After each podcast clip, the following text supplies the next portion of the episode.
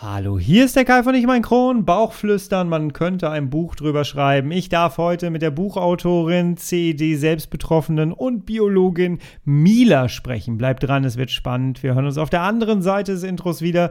Ich freue mich auf dich. Bis gleich.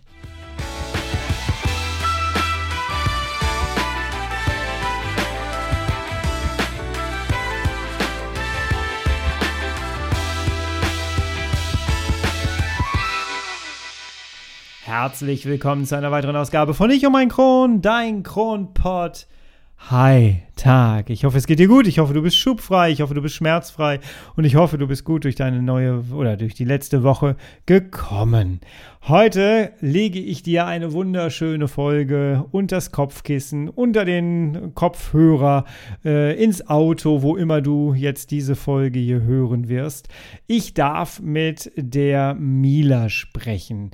Wenn du dich auf Instagram umschaust nach dem Thema CED, dann kommst du relativ schnell auf das Profil der jungen Frau Mila Quirin. Sie ist selbst Betroffene, sie hat Colitis ulcerosa, sie hat ihr Studium hinter sich gebracht zur Biologin Biologin, sie arbeitet auch als Biologin. Und ja, sie erzählt ihre Geschichte. Und zwar nicht nur hier in der Podcast-Folge, sondern sie hat vor einiger Zeit ein Buch rausgebracht, das nennt sich Bauchflüstern. Und dort erzählt sie in einer etwas anderen Art und Weise auch ein bisschen ihre Geschichte. Sie hat sich nämlich für die Romanform entschieden, was ich total spannend finde. Du wirst jetzt gleich ihre Geschichte hören, du wirst ähm, hören, wie wichtig eigentlich Kreativität beim Krankheitsverlauf ist ähm, und wir reden über Sensibilität und noch viele andere Dinge. Also fahr eine Runde länger um den Block, äh, genieß deinen Kaffee ein bisschen langsamer und hör dir die Folge komplett bis zum Schluss an. Ich wünsche dir viel Spaß und viele motivierende und inspirierende Momente. Und Einstein ist auch mit dabei. Den hörst du nicht, aber ich habe ihn gesehen. viel Spaß. Tough times never last, but tough people too. Hallo Mila, schön, dass du die Einladung angenommen hast und ich freue mich schon die ganze Zeit auf dieses Gespräch. Lass uns mal loslegen. Stell dich mal bitte einmal äh, den ZuhörerInnen vor und äh, ja, auch deine Krankengeschichte mit dabei, bitte. Ja, hallo, ich freue mich auch hier zu sein. Mein Name ist Mila, ich bin 24 Jahre alt und meine CED, genauer meine Colitis ulcerosa, habe ich seit ich 16 war. Und ich hatte das Glück, dass sie bei mir ziemlich früh diagnostiziert wurde. Also schon ein halbes Jahr später hatte ich die Diagnose Colitis ulcerosa und konnte dann direkt in die Behandlung reingehen. Hm. Und du hast beschlossen, dass du deine Geschichte komplett öffentlich machst, ne? Ja, genau, das habe ich für mich beschlossen, so als Eigentherapie auf der einen Seite und auf der anderen Seite, um auch anderen damit zu helfen. Ja. Ähm, du hast eine besondere äh, Form gewählt und zwar tatsächlich äh, eine Romanform. Wie ist es dazu gekommen? Andere schreiben Bü Bücher ihre, über ihre Geschichte, über ihre Erkrankung. Ähm, du hast es ein bisschen anders gemacht. Erzähl mal bitte. Ja, genau. Also es ging eigentlich davon aus, dass ich selbst Autobiografien total langweilig finde. Also ich möchte. Okay. Viele mögen das ja total und ich mag das nicht. Und außerdem dachte ich mir, wer liest denn eine Autobiografie von jemandem, den man gar nicht kennt? Hm. Und ich wollte das, um das für mich zu verarbeiten, einfach auch in eine fiktive Form packen. Und daher habe ich die Romanform gewählt. Einfach weil ich einen anderen Zugang dazu habe und auch andere Menschen, die das dann lesen, denke ich, einen anderen Zugang dazu haben, wenn es keine Autobiografie ist und man nicht davon ausgeht, dass das wirklich eine Geschichte ist, die einem echten Menschen so passieren sein könnte. Ja, und es ist aber nicht rein fiktiv, weil in dem Buch kommt zum Beispiel ein Hund namens Einstein vor und den sehe ich jetzt gerade zum Beispiel im Kamerabild mir gegenüber. Das könnt ihr jetzt leider nicht sehen. Ähm, aber äh, also so ganz fiktiv ist die Geschichte nicht. Erzählst du mal ganz grob, worum geht's in dein Buch heißt Bauchflüstern? Genau, mein Buch heißt Bauchflüstern und es ist nicht ganz fiktiv. Ähm, es geht um eine junge Biostudentin, die an einer Colitis ulcerosa leidet und die das natürlich auf sehr vielen Ebenen mitnimmt und die damit auch gar nicht so gut klarkommt und ja, also die Protagonistin Mina, man könnte da schon so leichte Parallelen zu meinem Namen rausziehen, vielleicht. ähm, Ein bisschen. gerät dann in einen Abwärtsstrudel. Also irgendwie geht alles schief und scheinbar scheint es auch so ein bisschen an ihrer CED zu liegen. Ja, und sie gerät in einen Abwärtsstrudel, weil sie sich so alleine fühlt und nicht mit ihrer Krankheit zurechtkommt. Und Mina muss dann halt einen Weg da rausfinden und muss lernen, wie sie mit ihrer Krankheit klarkommt, damit sie ihr Leben wieder unter Kontrolle bekommt. Mhm. Und wir begleiten als Leser äh, quasi Mina dabei, wie sie ja ihre Bachelorarbeit äh, macht und auch verteidigt. Ähm, wie viel von Mila steckt denn in Mina so wirklich drin? Sehr, sehr viel. Also jeder, der das Buch gelesen hat oder noch lesen wird, wird auch einiges über mich und mein Privatleben erfahren können. Ähm, mhm. Weil es auch, wie gesagt, einfach eine Verarbeitung meiner Geschehnisse war und weil es für mich am einfachsten war, meine Persönlichkeit auf Mina zu spiegeln. Es ist ja mein erstes Buch, mein erster Versuch, irgendwas niederzuschreiben und da war das für den Anfang, glaube ich, am einfachsten. Mhm. Und auch meine Bachelor-Verteidigung und sogar das Thema der Bachelor-Thesis ist tatsächlich äh, fast zu 100% so übernommen. Ernsthaft? Ist das genau so übernommen? Ähm, ich mache mir mal eine Notiz, da komme ich gleich zu, äh, weil da das interessiert mich dann doch brennend. Wie bist du auf die Idee gekommen, ein, ein Buch daraus zu schreiben? Ich meine, ich bin jemand, der daraus einen Podcast macht und Coachings anbietet und so. Und du hast jetzt äh, die Form gewählt, an die Öffentlichkeit damit zu gehen mit deinem Thema. Ähm, wie kam es dazu? Aus sehr vielen Gründen, muss ich sagen. Also zum einen war ich oder bin ich eigentlich eine recht introvertierte Person. Also damals war es für mich unvorstellbar, einen Podcast zu machen und mit meiner Stimme und mhm. meinem Gesicht an die Leute zu treten und zu sagen, hier, ich habe eine CED und so sieht mein Leben damit aus. Grund Nummer ja. eins, also ich habe da meine Privatsphäre, wenn ich ein Buch schreibe und die Leute lesen das. Ähm, Grund Nummer zwei, ich habe eigentlich schon immer geschrieben, also jetzt nie ein Buch oder so, aber in Gedichteform oder habe mir Gedichten, äh, Geschichten ausgedacht und da hat sich das irgendwie angeboten. Also in Form von therapeutischem Schreiben habe ich auch häufiger schon mal was gemacht. Ja, und dann einfach, weil ich ein Projekt für mich wollte, ähm, in dem ich alles, was ich so erlebt habe, verarbeiten kann, wo ich dann vielleicht irgendwann in 20, 30 Jahren mir nochmal durchlesen kann und denke, ach ja, so war das und so weit hast du es inzwischen schon geschafft. Und hm. vierter Grund, wenn ich richtig mitgezählt habe, ähm, ich wollte etwas was die Leute in ihrem Tempo für sich lesen und verarbeiten können. In einer ruhigen mhm. Minute zum Beispiel. Es ist einfach, ich finde, ein Buch ist ein Medium, das ist weniger aufdringlich als zum Beispiel ein Podcast. Also nicht falsch verstehen, ich finde Podcast super, aber man braucht eine andere Stimmung, einen anderen Zugang für Podcasts als für ein Buch. Und mhm. deswegen hatte ich den Eindruck, dass das für mich das richtige Medium ist. Mhm. Ja, klar. Ne? Jeder muss das bedienen, was er am besten kann. Und äh, das ist, äh, ist schon sehr spannend. Ich finde vor allem die Wahl äh, der Romanform sehr, sehr interessant. Lass uns doch mal so ein bisschen über die CED jetzt an sich sprechen anhand äh, von deinem Buch, dass wir so ein bisschen ähm, so den, den über, die Überleitung machen zu der eigentlichen Krankheitsgeschichte auch. Ähm, du hast gerade gesagt, die Bachelor-Verteidigung lief im Grunde genommen genauso ab. Ich habe dir eine Sprachnachricht geschrieben, als, äh, geschickt, ich ähm, an der Stelle war, wo du eigentlich im Grunde genommen das erlebt hast, was so viele von uns mit CED erleben. Man hat irgendwie was Wichtiges, einen wichtigen Vortrag in deinem Fall jetzt und man ist die ganze Zeit damit beschäftigt, hoffentlich muss ich nicht auf Toilette, oh, ich muss doch noch mal auf Toilette, aber ich kann jetzt nicht mehr gehen, weil die sitzen da alle schon und warten auf mich und du beschreibst das so wunderbar wie ich das selber auch kannte immer. Äh, und dann kommt eine Szene, in der ich mich wirklich erkannt habe. Und da haben wir uns dann drüber unterhalten per Instagram, ähm, wo du dann beschreibst, so, jetzt geht's nicht anders. Und du beschreibst richtig, wie du dich einmal umdrehst und zack, bist du im Grunde genommen da und fängst an zu funktionieren. Fokus auf deine Bachelorverteidigung und legst einfach los. Und ich hatte das Gefühl, dass du am Ende wahrscheinlich nicht mehr gewusst hast, wie du da durchgekommen bist, oder? ganz genau. Ja, also das habe ich ganz häufig im Zusammenhang meiner CID, dass ich das dann in dem Moment einfach ignorieren muss dann muss man funktionieren und am Ende fragt man sich, wie habe ich das jetzt eigentlich geschafft? Vor einer Viertelstunde hatte ich noch Bauchkrämpfe und Durchfall und musste auf Toilette und dann habe ich meinen Bauch einfach ignoriert und einfach in Anführungszeichen, weil einfach ist das nämlich nicht und habe die Sache durchgezogen. Ja. Ähm, hast du mittlerweile Techniken für dich, wie du da äh, mit umgehst dann am Ende?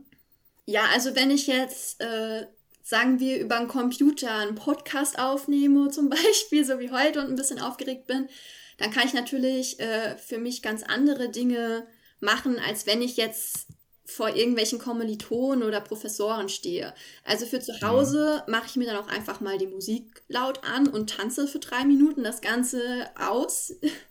Ja. ähm, und vor Kommilitonen oder so, ja, ich glaube, das wird nie besser werden. Also für mich selbst ähm, habe ich jetzt so herausgefunden, dass ich mich auf mich selbst verlassen kann. Also wenn man diese Situation oft genug durchlebt hat, weiß man, ich muss jetzt auf Toilette und ich habe jetzt Bauchweh, aber im Notfall kriege ich das auch hin. Und so wird man mhm. mit der Zeit auch ruhiger und dann wird der Darm auch irgendwann ruhiger. Ja. Studium und ähm, Studium und CED ist etwas, was wirklich ja sich fast eigentlich schon ausschließt, weil es halt sehr viel Stress beinhaltet. Ich habe durch äh, das Lesen deines Buches meine Studienzeit wieder so ein bisschen vor Augen gehabt. Ich habe ja Sozialarbeit studiert und ich hatte damals einen, Unbe äh, einen, einen Quatsch, einen äh, unbehandelten, das wollte ich sagen, einen unbehandelten Morbus Crohn. Ich wusste nichts von, von dieser Krankheit. Ich kann, konnte mich aber äh, an sehr, sehr viele Sachen wieder erinnern, vor allem wie stressig das Ganze dann auch war, weil man Deadlines hatte, die man unbedingt einhalten musste und so. Du bist jetzt näher ran als ich an diesem Thema. Ähm, gibt es etwas, was du heute anders machen würdest im Studium, als du es hinter dich gebracht hast? Und gibt es etwas, was du anderen Studenten so mitgeben könntest? Also ich glaube, im Zweifel würde ich heute ein anderes Fach wählen. Nicht, weil ich okay. Biologie nicht super spannend finde, sondern weil Biologie nochmal eine andere Art von Belastung ist. Dadurch, dass wir Pflichtpraktika haben, in denen man dann von morgens bis abends im Labor steht, das ist für einen chronisch kranken Menschen ist das schwer machbar. Es ist schon für gesunde Menschen eine Herausforderung. Hm. Ähm, also ich würde vielleicht äh, mir ein anderes Fach suchen, obwohl ich jetzt auch keine Alternative so spontan wüsste. Ähm, was ich auf jeden Fall tun würde, wäre meinen Teilzeitstatus viel früher beantragen. Ich habe sehr lange gebraucht, um für mich klar zu sehen und mir das auch selbst einzugestehen, ich brauche ein Teilzeitstudium. Vollzeit kann mhm. ich mit den anderen nicht mithalten auf der einen Seite, auf der anderen Seite ist es nicht gut für meine Gesundheit. Und mhm. das würde ich jedem raten. Also versucht die Mittel, die euch zustehen, auch umzusetzen damit erleichtert ihr euch das Leben schon mal ungemein. Und ansonsten, das Glück hatte ich jetzt nicht, Kommilitonen zu haben, die mir da unter die Arme gegriffen haben, weil ich einfach diese Kontakte nicht hatte. Ähm, aber es ist, glaube ich, sehr hilfreich, wenn man gesunde Kommilitonen hat, die da versuchen, jemandem unter die Arme zu greifen, indem sie sagen, okay, wenn du heute nicht da bist, bringe ich dir die Materialien mit oder ich schreibe in der Vorlesung für dich mit oder sowas. Hm. Ja, das ist super spannend. Aber würdest du wirklich, du, du bist leidenschaftliche Biologin geworden. Und diese Leidenschaft, die spiegelt sich im Buch sowas von wieder. Ähm, würdest du tatsächlich rückblickend das nicht studieren wegen deiner Krankheit? Diese Frage stelle ich mir wirklich sehr häufig und die stelle ich mir besonders an so Tagen, die sehr stressig sind, an denen es mir gar nicht gut geht. Ähm, ja, bei mir war damals so die Frage, gehe ich Kunst studieren oder gehe ich Biologie studieren, weil ich für beides eine große mhm. Leidenschaft habe. Und ich habe mich dann für die Biologie entschieden, einfach weil ich dafür ein Stückchen mehr brenne und weil auch die Zukunftsaussichten besser waren. Also als Künstler, mhm. das muss ich niemandem sagen, das ist, ja. Ähm, aber eventuell würde ich mich für ein Lehramtsstudium oder sowas entscheiden. Also wo die Laborzeiten geringer sind und wo man dann doch auf eine andere Art nochmal belastet wird. Ja. Mina wird von dir sehr dargestellt und ich gehe davon aus, äh, dass Mila da wahrscheinlich sehr ähnlich tickt, ähm, dass sie sehr sensibel ist. Und ähm, wir beide haben im Vorgespräch auch schon festgestellt, dass das irgendwie auch so eine Charakteristik von vielen CED-Patienten ist, die ähm, sind schon oft sehr sensibel. Ich kann das über mich auch sagen in bestimmter Hinsicht, auch wenn man das manchmal vielleicht nicht so glaubt, wenn man mir so zuhört. Und du würdest dich auch so charakterisieren, oder? Trifft das auf mehrere Menschen zu? Kann das sein, die so CED haben?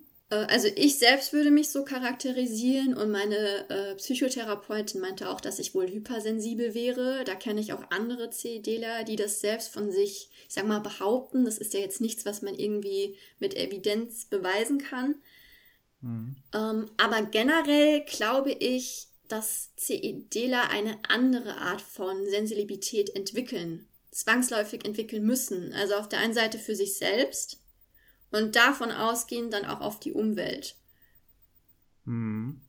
Also es gibt ja zum Beispiel auch neurobiologische Studien, die darauf hinweisen, dass bei CED-Lern im Gehirn Schaltkreise umverschaltet werden ähm, und dadurch die Selbstwahrnehmung steigt.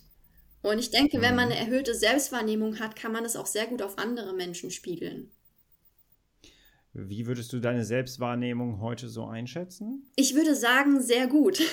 Also ich glaube, ich nehme äh, Bauchschmerzen oder andere Schmerzen oder generell, wie es meinem Körper geht, schneller und sensibler wahr als jemand anders. Ob ich dann darauf höre und darauf eingehe, das ist dann was anderes. Auch diesen Kampf kennen viele Leute. Aber im Grunde genommen ist es doch so, dass wir eigentlich dann alle wenn wir uns damit auseinandersetzen mit unserer Krankheit, aus dieser Schwäche, aus dieser scheinbaren Schwäche der Sensibilität, die uns vielleicht auch öfters in Schübe reinführt und so, weil wir diese Darm-Hirn-Achse Achse, äh, ja immer irgendwie haben, dass wir daraus trotzdem wahrscheinlich auch irgendwie eine Stärke gemacht haben, wenn wir dann eine Sensibilität zu unserem Körper aufbauen, die uns sagt, hey, jetzt nehme ich mich mal ein bisschen zurück, da bahnt sich wieder ein bisschen was an, ich nehme das wahr aus meinem Körper, oder? Ich denke, man kann es auf jeden Fall als Stärke nutzen. Ich glaube nur, es ist in der Gesellschaft, in der wir leben, sehr schwierig, das umzusetzen. Die ist nicht darauf oh, ausgelegt ja. zu sagen, ich bin sensibel und ich merke, mir geht es schon schlecht, ich bräuchte jetzt eine Pause. Und darauf ist sie einfach nicht ausgelegt. Wenn die Möglichkeit mhm. da ist, ja, dann haben wir einen krassen Vorteil gegenüber Menschen, die sich nicht selbst so gut wahrnehmen können. Mhm. Wobei, wenn du das Tor schon aufmachst, ist halt die Frage, ob die Gesellschaft bereit ist für Menschen, die irgendein Handicap haben in irgendeiner Form. Das, das so ist. ich glaube, auch da gibt es äh, definitiv noch ein paar Hindernisse. Äh, das ist schon so, ne? Aber du schreibst ja auch das, ne, dass du im Grunde genommen immer dein Umfeld auf, ähm, darauf sensibilisiert hast und aufgeklärt hast, was du eigentlich hast, ne? Ja, also immer nicht. Am Anfang habe ich mich sehr für meine Krankheit geschämt und es war mir sehr okay. unangenehm, ähm, aber inzwischen bin ich da relativ schmerzlos. Also jeden, den ich kennenlerne, der kriegt das direkt um die Ohren gefeuert, ähm, damit er auch weiß, womit er zu tun hat. Ja. Warum denn auch nicht? es ist einfach für alle Betroffenen, also alle Involvierten, es ist einfacher, das zu wissen. Ja, das ist so diese Offenheit, mit der man dann auch umgehen sollte. Ne? Als äh, ich glaube, dass dann hinterher, wenn man nicht offen kommuniziert und dann entstehen solche Dinge, die ja auch im Buch zu finden sind, äh, dass man dann auf Toilette muss und die ganze Zeit die Gedanken sich darum drehen und man eigentlich gar nicht präsent ist. Äh, das führt ja dann auch wieder zu, zu Situationen, die man nicht wirklich braucht, ne? Und die dann auch vielleicht fehlgedeutet werden. Ja, definitiv, aber ich denke, man braucht diese positive Erfahrung, mit jemandem das zu kommunizieren und dann wirklich ein positives Feedback zu erhalten, dass man auf Toilette mhm. gehen kann, ohne dass es äh, ja einem negativ angeschrieben wird oder so. Und ich hatte bis vor kurzem halt eher die negative Kommunikation in der Hinsicht. Und wenn man das die ganze Zeit bekommt, dann fällt es umso schwerer, da positiv aus sich rauszugehen und zu sagen, hier, ich habe eine CED, ich muss häufiger aufs Klo, ich habe Bauchschmerzen und bin weniger leistungsfähig, aber bitte hab mich lieb, so nach dem Motto. ja, das stimmt. Ja, ich glaube, das hindert vielleicht auch je, äh, manch einen daran, damit offen umzugehen, weil man eben äh, nicht das Gefühl vermitteln möchte, ich bin jetzt irgendwie was Besonderes und ich möchte jetzt hier irgendwie aufmerksam Aufmerksamkeit oder so haben. Man kriegt ja automatisch dann eine andere Aufmerksamkeit auf jeden Fall. Ne? Ja, das stimmt. Ähm, ein wichtiger Aspekt, der sich immer wieder durchzieht, ist ein Gastroenterologe. Ich habe mich ein paar Mal gefragt, ob das Buch vielleicht auch in Romanform geschrieben wurde. Man hat gemerkt, du hast gerade schon ein bisschen gelacht. Ähm, weil es auch so ein bisschen eine versteckte Abrechnung mit deinem Gastroenterologen war, oder? ja, also. Magst du das mal kurz beschreiben für jemanden, der das Buch vielleicht noch nicht gelesen hat? Oder vielleicht für jemanden, der das gelesen hat? ja, also in Bauchflüstern hat Mina auch eher so ihren Kampf mit ihrem Gastroenterologen, weil er sie nicht wirklich ernst nimmt. Also er sagt immer zu ihr, na ja, es gibt Leute, denen geht's schlechter, es gibt Leute, die haben einen schlimmeren Verlauf, stell dich doch nicht so an, andere Leute können mit einer Colitis auch studieren gehen.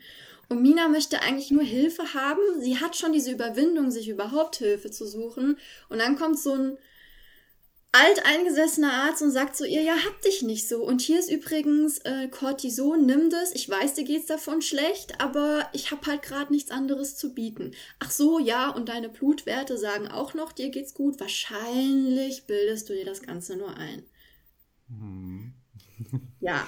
Und und in dem Buch äh, verweigert äh, diese Romanfigur, nennen wir sie ja, jetzt mal. Würde ich nie Medikamente verweigern. ähm, nee, verweigert nicht nur Medikamente, sondern verweigert auch ein Attest, ne? Was du aber gebraucht hättest für, äh, also was Mina gebraucht hätte, ähm, für die Bachelorarbeit, ne? Ja, genau, das kommt noch dazu. Ähm, Mina braucht ihre Bachelorarbeit. Sie hat eben diverse Fehltage und sie fehlt ja auch am Termin ihrer Verteidigung. Dafür dafür braucht sie einen Attest. Äh, berechtigterweise möchte ihr Professor das sehen und der Arzt sagt, ja, wenn du deinem Professor sagst, dass du krank bist, dann sollte dir das doch einfach glauben. Also wo ist das Problem? Ist halt auch irgendwie so eine gewisse Abrechnung mit der Gesellschaft unter anderem, aber vor allem mit dem Arzt. Weil der weiß genau, okay, eigentlich hat Mina ein Recht auf dieses Attest und er tut es aus seiner Überzeugung ihr nicht geben und macht ihr damit noch mehr Probleme, als sie so oder so hat. Mhm. Und dann kommt es aber zu so einem Showdown im Grunde genommen. Ähm, und genau da möchte ich gerne mit dir drüber reden unbedingt. Denn irgendwann ähm, steht halt sehr viel auf dem Spiel für Mina. Und ähm, sie ist dann quasi gezwungen, jetzt wirklich für sich einzustehen und für sich zu handeln, damit sie ihr Studium, das Ergebnis ihres Studiums auch mal irgendwie retten kann. Und äh, sie geht in die Praxis und steht komplett für sich ein versucht erstmal äh, zu dem Arzt durchzukommen. Auch das kennen viele, glaube ich, äh, dass das manchmal nicht so leicht ist, zu dem Arzt durchzukommen. Meistens scheitert man vorne an der Rezeption. Äh, und dann gehst du rein und dann bist du, äh, oder geht Mina rein. Ich muss immer so ein bisschen ne, diese Fiktion mit reinnehmen. Ähm, dann geht Mina rein und fängt an, wirklich, sie ist dann nicht mehr die Patientin, sondern sie ist äh, die Biologin, ähm, die auf fachlicher Basis für sich persönlich einsteht und im Grunde genommen dem Arzt erklärt, was eigentlich in ihrem Körper jetzt vor sich geht. Ähm, das ist eine Szene, also erstmal ging, ging mir beim Lesen der Gastroenterologe sehr auf den Senkel, äh, so wie, so wie der, der Mina. Und, aber das ist eine Szene, ich gebe ja immer gerne als Inhalt mit, werde ein informierter Patient. Und genau das spiegelt das ja eigentlich wieder. Jetzt gehen wir mal davon aus, dass das äh, auch, auch ein bisschen dich widerspiegelt. Ähm, wie geht es dir damit, dass du als informierte Patientin für dich einstehen kannst? Wie wichtig ist das geworden für dich? Für mich hat das sehr viele Vorteile, aber leider auch Nachteile zugegebenermaßen. Okay. Also ich verstehe in der Regel, was der Arzt mir da gerade mitteilt, direkt ohne Dr. Google und könnte dann direkt sagen, nee, was du mir da gerade sagst, macht gar keinen Sinn und ich sehe das so und so. Aber jetzt setz dich mal als 24-jährige junge Frau vor einen 60-jährigen Arzt, der das seit 20 Jahren macht und sagt, äh, Entschuldigung, ich möchte Ihre Kompetenz gar nicht angreifen. Damit fängt schon an, das triggert schon mal jeden Arzt. Ähm, aber ich habe das so und so gelesen. Und dann heißt immer, ähm, na ja, aber ich habe Erfahrung und dann plustern sich die Ärzte auf. Es, also von Vorteil ist, ich kann mich vorher informieren, ich kann mich nachher informieren, ich kann Argumente liefern. Nachteil ist, mich nimmt niemand ernst und ich weiß, dass ich es in manchmal sogar besser wüsste. Mhm. Es ist aber. Wie findest du da deinen Weg? Es ist schwierig. Also bei meinem jetzigen Gastroenterologen fühle ich mich äh, gar nicht aufgehoben. Deswegen bin ich jetzt gerade äh, am Wechseln. Mhm. Ähm, aber es ist nicht nur bei ihm schwierig, es ist generell schwierig, weil ich natürlich auch gucken muss, dass ich jetzt meinen Rahmen als Patient nicht übertrete. Also, mhm. obwohl ich natürlich informiert bin als Biologin und mich auch in ziemlich jedes medizinische Thema einlesen kann, bin ich Patientin. Ich bin keine ausgebildete Ärztin und muss dann trotzdem schauen, wie weit ich den Arzt seinen Kompetenzen überlasse. Das stelle ich mir tatsächlich schwierig vor, ja. Und dass man nicht ernst genommen wird. Ich meine, das kennen ja auch Leute, die, die jetzt nicht Biologie studiert haben. Ne? Das, das, das sagen ja viele. Und wir möchten jetzt auch gar nicht hier großes Ärzte-Bashing machen. Da draußen gibt es großartige Ärzte, gar keine Frage. Aber gerade bei den Fachärzten ist es auch nicht so leicht, äh, den richtig guten zu finden. Ne? Das ist, ich habe Leute im Podcast, die fahren 60 Kilometer für einen Gastroenterologentermin. Ähm, das gibt es da leider auch. Ähm, hast du einen Tipp für Menschen, die jetzt nicht Biologie studiert haben, wie man relativ schnell ein informierter Patient werden kann? Weil das scheint ja notwendig zu sein, dass man zumindest Dinge versteht, was in seinem Körper vor sich geht. Puh, das ist jetzt von meiner Warte aus schwer zu beantworten, weil mhm. ich ja schon Bio-LK hatte und eine Ausbildung zur Sanitäterin gemacht habe, bevor meine Krankheit ausgebrochen ist. Ja. Ähm, ansonsten würde ich sagen, Finger weg von Wikipedia. Also ich glaube, das äh, verwirrt einen nur noch mehr, beziehungsweise es bringt keinen Mehrwert. Mhm. Es gibt aber so viele tolle Menschen auf Instagram und Facebook, die versuchen, das wirklich allgemein verständlich rüberzubringen, dass man sich da Hilfe sucht oder mich kann man auch zum Beispiel sehr gerne einfach mal anschreiben und sagen, hier, ich verstehe da irgendwas nicht, kannst du mir das vielleicht einfach erklären? Und dann versuche ich das und eventuell mache ich sogar einen Beitrag daraus, weil ich mir denke, hm, vielleicht verstehen das viele nicht. Hm. Ja. Das heißt, die Lösung ist ja im Grunde genommen, ja, gibt es ja schon dann im Internet quasi, äh, dass man sich einfach die Leute raussucht und anschreibt. Äh, unter anderem dich auf jeden Fall. Ähm, wie kombini äh, kombinierst du heute deinen Beruf als Biologin? Du arbeitest noch in dem Beruf, ne? Ja. Äh, mit deiner, deiner Erkrankung heute. Therapierst du dich selber teilweise? Ähm, ja, also ich studiere ja noch Biologie. Ich habe zwar einen Bachelor, aber gerade mache ich meinen Master und bin da jetzt auch für meine Masterthesis im Labor. Mhm. Ich kombiniere das insofern schon mal thematisch, dass ich auch wirklich äh, mein Wissen oder mein Interesse an der CED und am Darm generell mit in meine Forschung mit einbringe. Mhm. Äh, das ist für mich ganz wichtig, weil ich mich dann irgendwie, das ist für mich so eine Art Kompensation. Also das, was mir jetzt gerade wehtut und nicht gut tut, kann ich für was Gutes nutzen. Mhm. Ähm, und die Frage habe ich jetzt vergessen. ähm, wie du ja, wie du deinen Beruf quasi ähm, kombinierst mit äh, deiner Erkrankung zurzeit. Ach so, genau. Du hattest noch gefragt, ob ich mich damit irgendwie selbst therapiere. So ähnlich wollte ich damit. Ja, sagen. sowas in der Art. ähm, jein. Mhm. Also man muss ja sagen, eine CED ist eine Darmerkrankung. Das heißt, man kann über Ernährung da schon was drehen. Mhm. Das bedeutet nicht, dass es die Ernährung für CEDler gibt. Man muss natürlich ausprobieren, was verträgt man, was nicht. Aber wenn man natürlich im Darm anfängt, dann kommt man ganz schnell aufs Thema Mikrobiom. Mhm. Und wenn man sich mit dem Mikrobiom auseinandersetzt, kommt man schnell zu dem Thema, in welchen Nahrungsmitteln finde ich Dinge, die meinem Mikrobiom gut tun, damit mein Mikrobiom mir gut tut. Mhm. Also zum Beispiel Ballaststoffe essen, damit die Bakterien das in gute Fettsäuren umwandeln, die meinen Darm vor Entzündung schützen. Um das jetzt mal ganz einfach auszudrücken. Ja. Und so kann man natürlich gucken, okay, Ballaststoffe sind was Gutes. Mhm. Wie viel und welche Ballaststoffe vertrage ich? Und das ist dann meine Form der Selbsttherapie. okay, okay. Ich habe tatsächlich in meinem Coaching immer mal wieder Leute, die mich fragen, ich habe mich ja irgendwann dazu entschieden, mich vegan zu ernähren. Und deswegen bin ich da manchmal eine Anlaufstelle geworden. Ähm, und die Leute fragen mich dann immer, wie finde ich denn eigentlich raus, äh, was ich jetzt essen darf und was ich nicht essen darf und so. Und einige machen es tatsächlich so, dass sie sich zur Aufgabe gemacht haben, einen Teller abends, der vor ihnen steht mit Essen, äh, einfach bevor das Essen kalt wird, einfach mal kurz zu gucken, was ist eigentlich in dem, was auf meinem Teller liegt gerade drin und was macht das mit mir? Weil, welche Stoffe liefert das? Welche Nährstoffe habe ich da drin? Welche Vitamine? Ich glaube, das ist ein ganz gutes Ding, um als Anfänger tatsächlich äh, sich Informationen drauf zu packen, oder? Definitiv, vor allem, weil man dann direkten Bezug hat. Ja, also klar, genau. man kann jetzt lesen, Brokkoli hat die und die Vitamine, äh, aber wenn man dann das nächste Mal Brokkoli isst, hat man es schon wieder vergessen. Also mhm. so hat man einen direkten Bezugspunkt glaube, das ist eine gute Variante. Habe ich so auch noch nicht gemacht. Vielleicht wird das jetzt äh, noch zu meinem neuen Hobby. Ja. Es ist, glaube ich, ein bisschen anstrengend auf Dauer. Aber am Anfang ist das, glaube ich, sehr, sehr cool. Ähm, oder eine geht zum Beispiel mit ihrem Handy dann durch ihren Garten und guckt, was, äh, was da alles so wächst und gedeiht und geht dann auf Google und guckt dann, äh, was ist denn da eigentlich drin, was macht das mit meinem Körper. Ist auch nicht verkehrt. Dann züchtet man es vielleicht noch mehr mit Liebe da draußen. Kann ja auch sein. ja. Wie geht es dir? ja.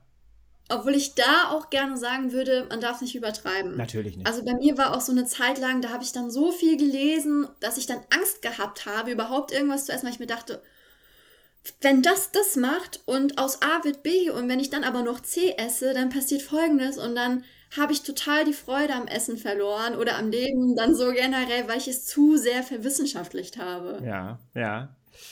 Es gibt bei dir in deinem Leben aber trotzdem auch äh, so Momente, wir haben, wenn man das Buch liest, sieht man sehr viel über Stress, Stress im Studium, äh, Stress in Beziehungen und so und wie sich das dann auswirkt, Stress mit dem äh, Gastroenterologen und mit dem Professor, der dort vorkommt. Aber äh, die Mila im wahren Leben hat ja doch auf jeden Fall ähm, viele Sachen gefunden, äh, wie sie sich so ein bisschen runterholt und wie sie quasi in die Entspannung kommt. Bei dir ist es, glaube ich, tatsächlich die Kunst, ne? Du malst wunderschön. Erstmal danke. ähm, ja, also die Mila, die hat, äh, die versucht ihr Bestes, sagen wir es so. ähm, meine Psychotherapeutin ist da immer so, ja, du musst dich auch mal ausruhen, du musst dich auch mal entspannen, versuch aktiv ein bisschen runterzukommen. Und das fällt mir sehr schwer, also auch im ja. echten Leben. Dadurch, dass ich ja auch eine Angststörung habe, ist mein Hirn generell immer auf 380 durchdrehen. Ähm, ja, aber für mich ganz wichtig sind meine Hunde. Die sind ein riesiger Ruhepol. Ich glaube, jeder, der schon irgendwann mal was von mir gelesen hat, der weiß das auch. Mich gibt es nur mit Einstein und Lucky zusammen. Ähm, und die Kunst, ja. Also da kann ich meine Emotionen ausleben, ohne direkt eine Bewertung zu erfahren. Und das gibt mir unglaublich viel. Mhm. Was ich auch sehr interessant und wichtig finde, ist, du redest da sehr offen drüber, haben wir jetzt gerade mitbekommen. Ähm, selbst als Fachfrau, du holst dir auf jeden Fall professionelle Hilfe, ne? Ja, natürlich. Ähm, das sagst du so, viele machen das nicht. ähm, ja, ich bin halt auch immer so der Meinung, Schuster bleibt bei deinen Leisten. Mhm. Ich bin Biologin. Mhm. Also ich bin vor allem in Richtung Molekularbiologie ausgelegt. Das heißt, ich verstehe, was ein Medikament macht. Mhm. Okay, aber das heißt nicht, dass ich einordnen kann, welche Symptome jetzt zu meiner CD gehören, was zu was anderem gehört und wie man das am besten behandelt. Dafür gibt es Ärzte, dafür gibt es Fachpersonal und da soll und kann man sich dann gerne Hilfe holen. Mhm. Dafür gibt es diese Menschen. Hm. Auf jeden Fall, auf jeden Fall. Und man sollte sich da äh, ja nicht zu schade sein und nicht zu sensibel sein, dass man sich nicht traut, äh, ja, zu sagen, ich brauche Hilfe. Das auf keinen Fall, obwohl ich für mich auch sagen muss, ich habe so ein bisschen eine Abneigung gegenüber Ärzten entwickelt über die Jahre. Einfach weil mir so häufig gesagt wurde, ja, das ist psychosomatisch oder das bildest du dir ein. Ähm, oder ich kann da jetzt einfach nichts mehr für dich tun. Ja ähm, da entwickelt man so einen gewissen inneren Widerwillen, überhaupt zu einem Arzt zu gehen und schon wieder zu sagen, hier, ich brauche Hilfe, bitte hilf mir und dann ja. kommt nichts. Also es ist wirklich wichtig für sich auch den richtigen Arzt zu finden und auf der Suche bin ich nach acht Jahren Colitis ulcerosa immer noch. Und es ist halt auch so, ne, dass viele Leute sich unfassbar alleine fühlen in ihrer Situation. Aber wenn man Bücher liest wie deins, äh, wenn man ähm, meinem Podcast mal folgt mit ganz vielen Leuten, die ihre Geschichte erzählen, wir erleben alle irgendwie das Gleiche. Ablehnung durch Ärzte, äh, Ablehnung durch die Gesellschaft, irgendwie die gleichen Situationen im Krankheitsverlauf und alle fühlen sich aber trotzdem so alleine teilweise mit ihren Symptomen und ihrer Situation. Ähm, und im Grunde genommen ist es eigentlich auch fast immer der gleiche Verlauf im Grunde genommen. Also die Leute sind auch fast immer im gleichen Alter, so meine äh, Beobachtung. Ne? Ähm, aber eigentlich sind wir alle nicht alleine, oder? Jein. Also man muss sagen, natürlich auf Instagram gibt es eine total tolle Community und ich fühle mich da auch super wohl. Also ich bin so froh, diese Community gefunden zu haben. Ja. Aber im echten Leben habe ich in den ganzen acht Jahren erst einen anderen Menschen mit CED getroffen, zufälligerweise. Mhm. Der hat auch Biologie studiert, aber der musste das Studium dann leider abbrechen, weil er es nicht geschafft hat, CED und Studium unter einen Hut zu bringen. Mhm. Also deswegen, ich kann, ich fühle mich auch häufig noch alleine, obwohl ich eben diese Community habe und da auch super integriert bin. Man ist unter diesen ganzen, in Anführungszeichen, gesunden Menschen, weil jeder Mensch hat ja so seine Kleinigkeit, die er rumträgt Trotzdem fühle ich mich da ganz häufig alleine, weil da eben kein anderer CEDler ist jetzt im Labor, wo ich sagen kann, siehst du mal, dir geht's genauso, sondern nein, ich bin dann die Einzige, die nach dem Mittagessen aufs Klo rennt und sagt, Moment, bevor wir weitermachen müssen, muss ich erstmal hier kurz verschwinden.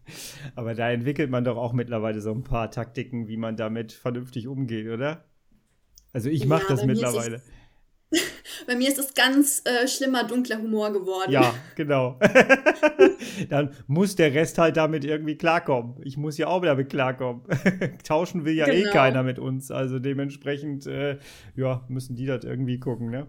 Ähm, sag mal, bist du eigentlich wirklich so nerdig unterwegs, wie äh, das im Buch so erscheint?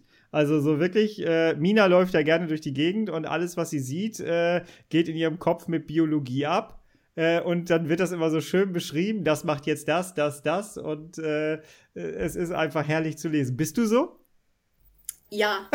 ich hab's geahnt, okay. ja, ich glaube, mich kann man auch nur äh, im Real Life, also im echten Leben ertragen, wenn man selbst so ein bisschen Interesse an Biologie hat. Also egal, was ich sehe und dann interessant finde, dann lese ich auch darüber und dann muss meine Umgebung muss das erfahren, weil das sonst aus mir raussprudelt und irgendwann explodiere ich. Wunderbar. Das ist wirklich erfrischend, muss ich sagen. Das liest sich echt äh, herrlich. Da merkt man, da brennt jemand für sein Thema auf jeden Fall. Ähm, du hast beschlossen, du schreibst ein neues Buch, ne? Oder du hast ein neues schon geschrieben. Ja, das habe ich beschlossen. Es ist äh, schon fertig geschrieben. Das geht jetzt in den nächsten Wochen ins Korrektorat Schön. und kommt hoffentlich Anfang nächsten Jahres raus. Mhm. Ähm, ja, genau. Also ich habe mich dazu entschlossen, weil Bauchflüstern ja doch äh, sehr spezifisch von einem CEDler für CEDler ist. Mhm. Und auch, wenn man sich so guckt, wer kauft das, wenn man anguckt, wer kauft das Buch, hauptsächlich CEDler sind. Und ich mir dachte, hm, eigentlich will ich ja auch, dass gesunde Menschen erfahren, was eine CED ist und wie wir uns damit fühlen oh, ja. und wie das das Leben verändert. Wäre für uns alle auch hilfreich. Also habe ich mir gedacht, schreibe ich ein Buch, was als Hauptthema was ganz anderes hat, wo aber die Protagonistin trotzdem auch eine CED hat und ihre Probleme hat, damit irgendwie klarzukommen. Das heißt, es wird wieder ein Roman werden. Äh, ja, Roman ist ja quasi so der Überbegriff für alles Erzählende. Mhm. Ähm, es wird ein Thriller. Also was ganz anderes. The Real Life of CED. ein Thriller. Ja.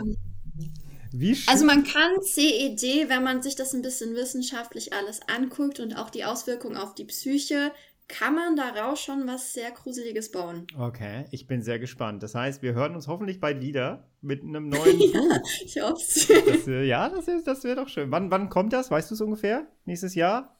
Wann? Äh, ja, kommt drauf an, wie viel jetzt im Labor noch ansteht, weil ich auch noch Protokolle schreiben muss, pipapo. Ähm, also wie gesagt, in zwei Wochen geht es in Korrektorat, also dass die Rechtschreibung und alles stimmt. Mhm. Danach muss ich noch den Buchsatz machen, damit die Buchstaben alle schön angeordnet sind. Und Danach wird es veröffentlicht. Ja. Also ich gehe mal stark von Ende Januar, Anfang Februar aus. Okay, okay. Ich habe mir eine Sache aufgeschrieben, die ich dich unbedingt am Ende fragen wollte. Und wer bis hierhin gehört hat, der wird hoffentlich belohnt, wenn ich es dir entlocken kann. Ähm, du beschreibst, ohne jetzt zu, äh, wir wollen nicht spoilern, wenn es irgendjemand noch nicht gelesen hat. Ähm, du beschreibst äh, die Geschichte deines Professors ähm, am Ende. Und äh, das ist quasi auch so ein bisschen ähm, äh, augenöffnend im Grunde genommen. Ähm, wir spoilern nicht, aber stimmt die Geschichte so? Im Real Life? Nein. Nein. Also Schade. In, ja. Ohne zu spoilern, in Real Life hat mein Professor bis heute nicht gerafft, was er mir damit angetan hat. Nein. Nein, also er hat dich so, er hat äh, dich so abgecancelt wie äh, Mina, aber ja. leider endete also, da die Re Realität, Realität, ja? Ja, die Realität endete da, weil ich zu Zeiten meiner Bachelor-Thesis einfach noch nicht bereit war, ihn damit zu konfrontieren. Hm. Ähm, heute würde es wahrscheinlich anders laufen. Hm. Also von daher ist da dann wirklich so die Brücke zum Fiktiven geschlagen, wo ich mir dachte, hm, ja, das könnte ganz gut passen und gibt der Sache nochmal so eine Wendung, die vielleicht keiner erwartet hat. Und die du dir vielleicht gewünscht hast. Und die ich mir gewünscht hätte, ja. Ah, sie ist wirklich schön geschrieben. Also da, da war ich hellwach und hab's, äh, hab's absolut genossen zu lesen, muss ich sagen. Also äh, jedem äh, ans Herz empfohlen, wer es noch nicht gelesen hat, Bauchflüstern. Wo finde ich das Buch? Kriege ich das überall? Äh, leider findet man das nur auf Amazon und mhm. bei mir. Also man kann es auch gerne bei mir persönlich bestellen. Da kriegt man auch eine Widmung und ein Lesezeichen dazu, auf dem Einstein drauf ist. also für alle Einstein-Fans da draußen. ich habe ihn in, äh, in real auf, meinem, auf meiner Webcam hier gesehen. Jawohl. Ja. Genau. ähm, genau, es gibt es nur bei Amazon und bei mir. Ähm, für das nächste Buch ist dann aber angedacht, das über einen anderen Vertrieb zu veröffentlichen, sodass man das dann auch im Buchmarkt äh, erwerben kann. Wie cool, wie cool. Also Biologin, CD-Patientin, Autorin und Künstlerin. Ja, und deswegen immer gestresst. also ein Nerd, oder? Ja. wirst du wieder, wirst du wieder das, ähm, das Titelbild selber gestalten? Ja, oder? Äh, du meinst das Cover? Ja. ja, klar, natürlich. Das ist schon fertig. Ach, ja, äh, vielleicht hast du es vorhin gesehen, in meinem Zimmer, Zimmer hing hinter mir ein ja. Bild. Ja, das habe ich gerade vom geistigen Auge, ja. Genau, und das kommt aufs Cover, ohne jetzt zu viel zu verraten. Ja, das ist sehr schön. Das könnt ihr euch dann in aller Ruhe nächstes Jahr angucken. Das sah sehr, sehr schön aus. Das hast du selber gemacht. Das ist äh, sehr, sehr cool, ja. Ja, ja, ja, sehr schön. Mila, es ist total herrlich, nach so einem Buch mit dir mal zu sprechen. Ähm, Gibt es etwas, was du zum Schluss, ich, ich gebe immer ganz gerne an Zuhörer äh, etwas weiter, was sie dann so in ihrem Leben direkt so umsetzen können. Gibt es etwas, ähm, was du mitgeben möchtest? Schwierig, weil alle so verschieden sind. Aber wenn ich jemandem etwas mitgeben könnte, dann schreibt, zeichnet, egal wie gut ihr das könnt, lasst es einfach raus. Es kommt nicht drauf an, was da auf dem Papier passiert, sondern wie ihr euch dabei fühlt. Und es ist super heilsam, einfach mal seine Gefühle und seine Gedanken rauszuschreiben, rauszuzeichnen. Und wenn man Glück hat, sieht es am Ende auch noch toll aus oder liest sich gut. Ach, herrlich. Das ist ein schönes Schlusswort. Das nehmen wir so. Ja. Mila, herzlichen Dank für dieses wunderbare Gespräch und du bist herzlich eingeladen, wenn dein Bu neues Buch raus ist, reden wir nochmal drüber, oder? Danke, Kai. Ja, sehr gerne. Und ich danke dir für die Einladung. Es hat super Spaß gemacht. Das freut mich. Ja, mich, mir hat es auch sehr Spaß gemacht. Bis dann. Schönes Wochenende dir. Tschüss. Dankeschön. Tschüss. Mila, herzlichen Dank für dieses wunderbare Gespräch. Es hat mir richtig Spaß gemacht. Und ja, diese Kreativität ist hier rübergeschwappt von dir. Das ähm, fand ich sehr schön, muss ich sagen. Ich freue mich auf den zweiten Teil oder auf den neuen Roman auf äh, den Thriller. Und ähm, ja, bin gespannt, was du da wieder abgeliefert hast dann. Ja, wenn das soweit ist. Ich hoffe, dir hat es auch Spaß gemacht da draußen. Du findest das Buch natürlich auch unter dieser Folge hier verlinkt. Kannst du draufklicken und kannst es dir selber mal eben holen und am Wochenende vielleicht durchlesen. Ich kann dir sagen, es lohnt sich, es macht wirklich Spaß und du wirst vielleicht deine eigene Geschichte auch so ein bisschen wiedererkennen. So, mit diesem Gespräch, mit diesen, äh, mit diesen Inspirationen entlasse ich dich in dein Wochenende. Wir hören uns nächste Woche schon wieder. Bis dahin bist du bitte herrlich schubfrei, denn so lebt es sich einfach am angenehmsten. Bis zum nächsten Mal. Ich bin raus. Liebe Grüße. Tschüss.